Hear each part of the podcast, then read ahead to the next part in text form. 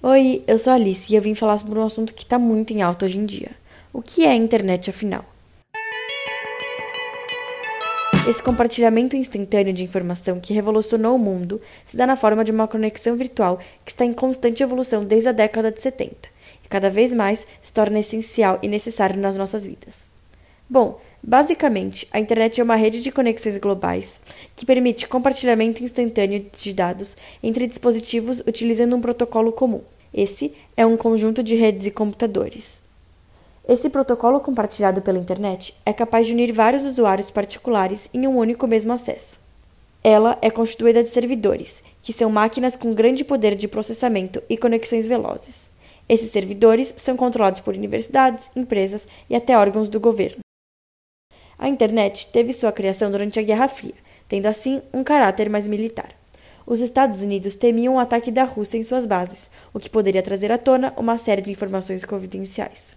Dessa forma, o país idealizou uma maneira de trocar dados secretos de uma forma que fosse mais segura. É quando assim surge a rede de compartilhamento da Agência de Pesquisas de Projetos Avançados, tendo a sigla ARPA, ARPA, vinda do inglês. A internet teve essa sequência de aprimoramento em 1969, também nos Estados Unidos. Chamada de ARPANET, tinha como função interligar laboratórios de pesquisa. Essa rede pertencia ao Departamento de Defesa norte-americano. Enquanto o mundo que vivia a Terra Fria, ARPANET era uma garantia de que a comunicação entre militares e cientistas persistia, mesmo em caso de bombardeio. Eram pontos que funcionavam independentemente de um deles apresentar um problema. Segundo o dicionário, hipertexto é apresentação de informações escritas organizada de tal maneira que o leitor tem liberdade de escolher vários caminhos, a partir de sequências associativas possíveis entre blocos vinculados por remissões, sem estar preso a um encadeamento linear único.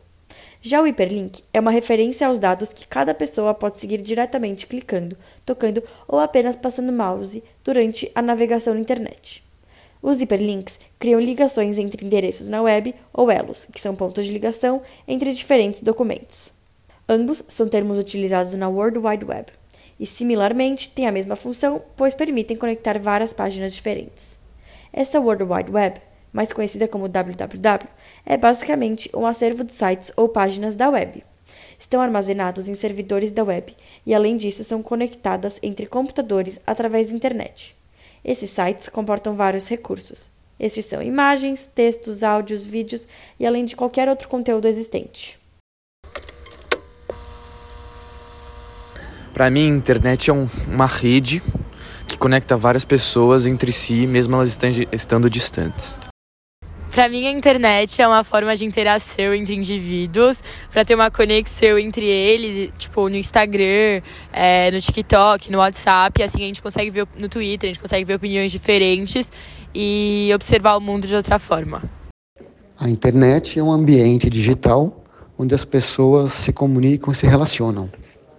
Basicamente, a internet, mano, me facilita fazer várias coisas do meu dia a dia, mas ficar ocupado quando eu não tenho nada para fazer. Eu acho que a internet é muito bom por causa disso da conexão entre a gente, assim, entre as pessoas, então influencia muito nisso de ver opiniões diferentes, formas de viver diferentes das minhas, tanto quanto pessoas de classe alta, média e baixa. Você viveria sem internet? Eu acho que ia ser difícil, talvez eu conseguiria, mas provavelmente não, porque eu acho que é essencial na vida moderna de todo mundo. Eu acho que eu viveria pouco tempo, porque eu acho que é uma forma de entretenimento na minha vida. Então, pouco tempo, porque além de entretenimento também tem a comunicação com outros, que eu acho que é muito importante para a gente conseguir viver. Quando eu era jovem e não tinha internet, o tempo era mais devagar as trocas, as mensagens, as informações, tudo circulava de forma mais devagar e você não era acessível o tempo inteiro. Isso dava um pouco mais de tranquilidade no dia das pessoas. As pessoas ficavam menos conectadas e mais tranquilas. A internet, ao mesmo tempo que tem que ser um ambiente livre para permitir o acesso de todo mundo, ele tem que ter uma, um tipo de não vigilância, mas termos uma, algum tipo de olhar mais cuidadoso para que as pessoas não cometam crimes, não pratiquem é, é, comentários de ódio e que incitem a violência. Então, ao mesmo tempo que você tem que garantir que seja um território livre, tem que ser um território olhado e cuidado para que as pessoas é, não achem que vale tudo lá dentro, na internet. Agora, mudando um pouco de assunto, vamos falar das famosas fake news, dissipadas especialmente nesse mundo digital, nessa infinidade de informações, nesse caso desinformações, que chamamos de internet. Mas o que são elas e o que elas representam na nossa sociedade, afinal? Para começar, as chamadas fake news, em português notícia falsa, é usado para se referir a notícias fabricadas publicadas por veículos de comunicação como se fossem informações reais.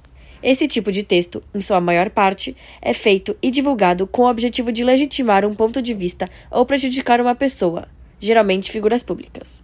O termo fake news originou-se nos meios tradicionais de comunicação, mas já se espalhou para a mídia online. Esse tipo de notícia não tem nenhuma base na realidade, mas é apresentado como sendo correta. As fake news têm um grande poder viral, isso é, espalham-se muito rápido. As informações falsas apelam para o lado emocional do espectador, fazendo com que as pessoas consumam a informação sem confirmar se é verdadeira. Um caso famoso de disseminação de fake news é o movimento anti-vacinação durante o período da pandemia do Covid-19.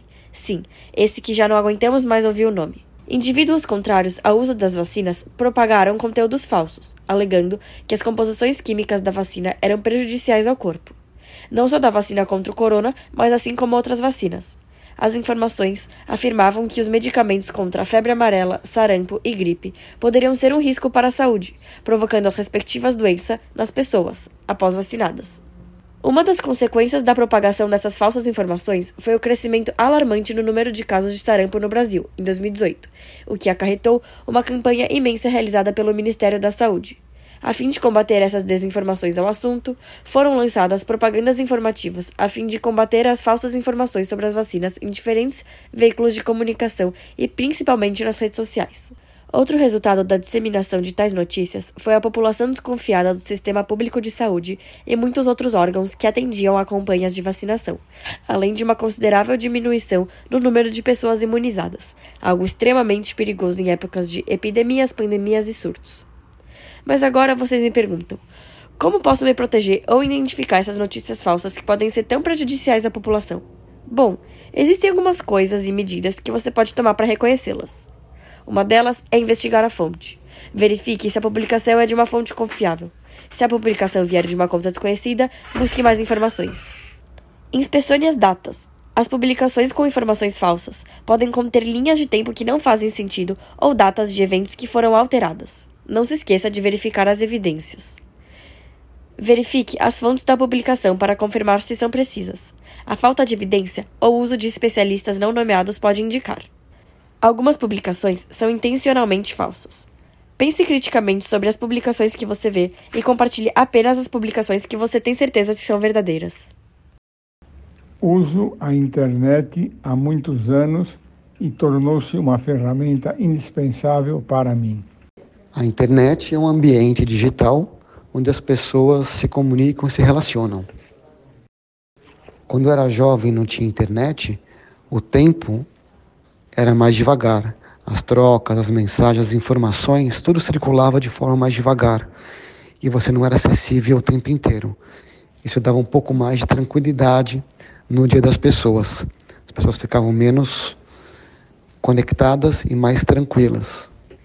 É, na minha época, é, eu andava de carrinho de rolimã quando não tinha internet. E agora eu nunca mais vi as crianças de hoje em dia fazendo isso. Eu acho que essa é a diferença. A internet, ao mesmo tempo que tem que ser um ambiente livre para permitir o acesso de todo mundo, ele tem que ter uma, um tipo de não vigilância, mas em termos uma, algum tipo de olhar mais cuidadoso para que as pessoas não cometam crimes, não pratiquem é, é, comentários de ódio e que incitem a violência. Então, ao mesmo tempo que você tem que garantir que seja um território livre, tem que ser um território olhado e cuidado para que as pessoas é, não achem que vale tudo lá dentro, na internet.